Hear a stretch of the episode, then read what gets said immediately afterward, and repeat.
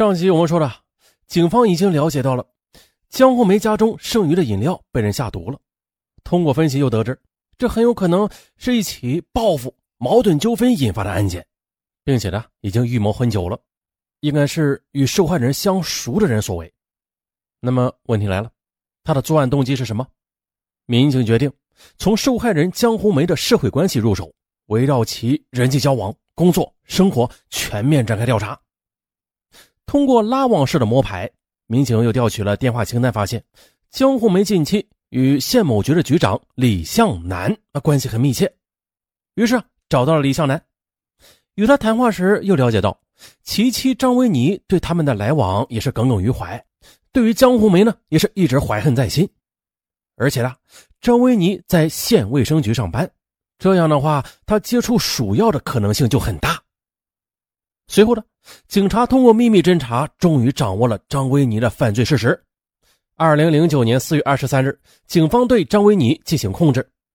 经过三天三夜的审讯，张维尼的心理防线终于彻底被突破，对其投毒谋害江红梅的犯罪事实也是供认不讳。一段让人嗟叹不已的悲剧也由此浮出了水面。二零零九年四月三十日，张维尼以涉嫌投放危险物质罪被批准逮捕。二零一零年五月四日，张维尼以故意杀人罪被法院判处无期徒刑，剥夺政治权利终身。接到判决之后，张维尼忍不住的流下了悔恨的泪水。张维尼悲痛的说：“我只是想借江红梅贪图虚荣的缺点，设计教训教训她，保卫自己的婚姻而已。哪知道却给江红梅带来了灭顶之灾，啊，也让自己成为了阶下囚。”原来呢，见丈夫已经是众星捧月的成功人士，张维尼很不放心啊。于是呢，时不时的打李向南的手机来查岗。对此呢，李向南是颇有不满的。有一次，李向南凌晨两点多才回家，张维尼看他一身酒气，便趁着他入睡之机翻开李向南的手机，哎，结果发现了有一个叫赵娜的，哎，数次的拨打了老公的电话。当即的拿起李向南的电话打给赵娜，喂，你是赵娜吗？对方说：“是的，你有什么事吗？”哎呀，听到对方声音甜美诱人，张维尼顿时是怒从中来，他恶狠狠地说：“我警告你，你以后少给我老公打电话。”第二天呢，李向南回家黑着一张脸，把张维尼痛骂了一顿。原来啊，那个叫赵娜的是新考来的大学生，到局里上班不到两天呢。更关键的是，赵娜来头还不小。哎呦，是李向南顶头上司的女儿。这件事之后，李局长家里是有悍妻的名声嘛，那就传开了。张维尼也觉得自己太冒失了，从此便收敛了很多啊，不再捕风捉影了。可是就在二零零八年八月的一天，张维尼在某市场买菜，当他在埋头挑选蔬菜时，突然呢，听到有人在议论她的丈夫。一个人说了：“哎哎，你们看，李局长看上去是清白的，可是啊，我感觉他和一个女的关系挺暧昧的。”另外一个说了：“哎呦，哎，你还真别说，哎，我真的知道那女的是谁呢？她是我们学校的江红梅。”张维尼一听，这心里顿时燃起了一把火呀！他一定要找到这个狐狸精，好好的收拾他一下。这天深夜，李向南回家，张维尼强忍着心中的怒火。装作若无其事的问他：“今天一直都在单位吗？怎么回来这么晚呀？”李向南说：“哎呀，我一直都在单位里加班呢，马上验收组就要来了。”吸取上次冒失犯错的教训，张维尼没有发作。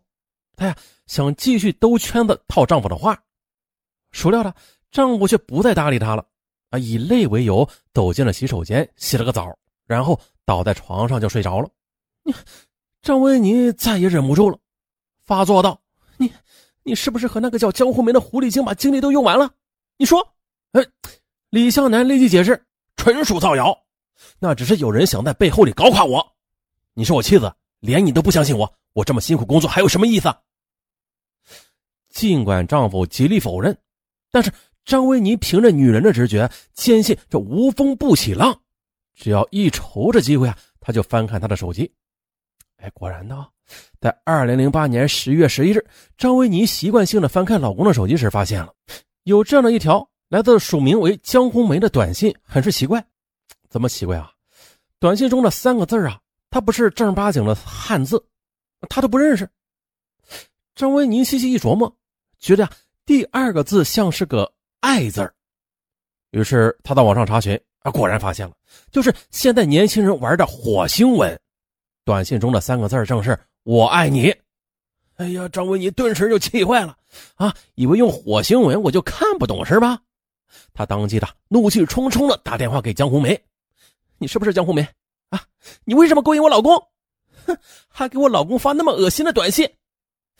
得知对方是李向南的妻子，江红梅反而来劲了，说呀。发了又怎么样呀？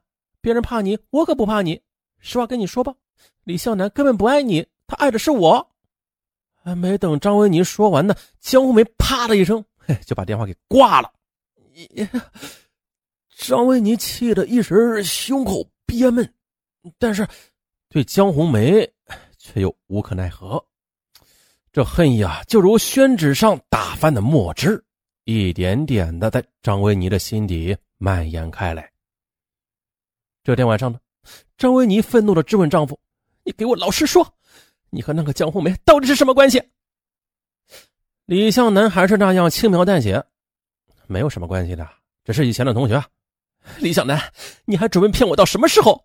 他给你发短信说爱你，我都看到了。”张维尼激动的说道。“哎呦！”在得知妻子看到之后，李向南只能向妻子坦白：“啊，我们上学时候确实是认识的。”但是毕业之后就没有联系了。现在他离了婚，一个女人挺难的。我呀，只是偶尔帮帮他。嗯，他和你说那样的话呀，是因为他离婚之后心情不好，故意来气你的。不过我发誓啊，我绝对没有做过对不起你的事儿。看到丈夫一脸无辜，我说的又合情合理，张维尼也就作罢了。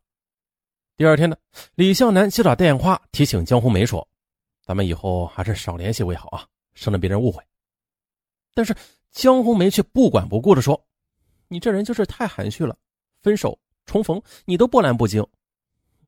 我不会在乎别人说什么的。你老婆来骂我，我偏要气她。哼！再说了，你要是因此离婚了，我岂不刚好和你复合吗？你……”李向南无可奈何，只得与江红梅疏远了距离。每天一下班的，李向南就按时回家。假日里主动的陪着妻子逛街，张维尼觉得这一仗自己还是胜利的。可是一个星期之后啊，李向南在家里洗澡，这手机突然响了。张维尼拿过来一看，哎呀，又是江红梅打来了。张维尼直接把电话给关了机。这天晚上，张维尼气得半夜未眠，她苦苦的思索着如何能让丈夫和江红梅断绝关系啊。哎呀！冤家路窄。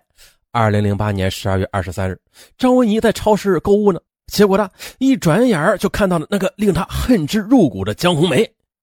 这还不算，远远的，他听到江红梅跟身边的女伴说：“ 我跟你说，快到圣诞节了，有人还提前送给了我玫瑰花和巧克力呢。”说的时候，江红梅那是眉飞色舞，令张维尼相当不爽。死狐狸精，不刚勾引我老公。还勾搭别的男人，不行，我非要给你点颜色看看。张维尼想起了卫生局的储藏室有一箱老鼠药，就是专门的用来浸泡小麦，做成毒饵，用来灭鼠的。据单位同事说，那鼠药在二零零七年就过期了，但是啊，还有一定的药效，被人误食之后就会恶心呕吐。张维尼心想，那不如用这个过期的鼠药。好好的教训一下江红梅吧。于是呢，张维尼就从储藏室里边的鼠药瓶中倒了一小罐，而后他又去购买了一瓶优酸乳、一盒包装精美的苹果，还有一盒蛋糕，又在药房买了小号的针管，用注射器将鼠药沿着优酸乳的商标的接口处注射了半针管。就这样呢，借着平安夜的名义，张维尼请出一名出租车司机，将这些礼物送给了江红梅。江红梅在收到这些来历不明的礼物之后，认为这是哪个爱慕者送的，想都没有想就收下来，并且享用了。喝了张维尼送的优酸乳没多久，江红梅就开始出现了恶心、呕吐的状况。她以为应该是犯胃病了，啊，没有太在意。又到了二零零九年一月初的一天，张维尼到社保局办业务，碰巧的也碰到了江红梅，也在这里办报销。张维尼看他面容有些憔悴，好像啊是消瘦了一些，不禁欣喜的想：哼，这个狐狸精肯定喝了我的毒牛奶了。瞧你那又懒又馋又笨的样子，这么快就上钩了，下回我再整你厉害一点。二月十四日情人节。张维尼又故技重施，这次是买了一箱果汁，并且在每瓶饮料里注射了十毫升的鼠药，又买了一盒巧克力，还有一束玫瑰花。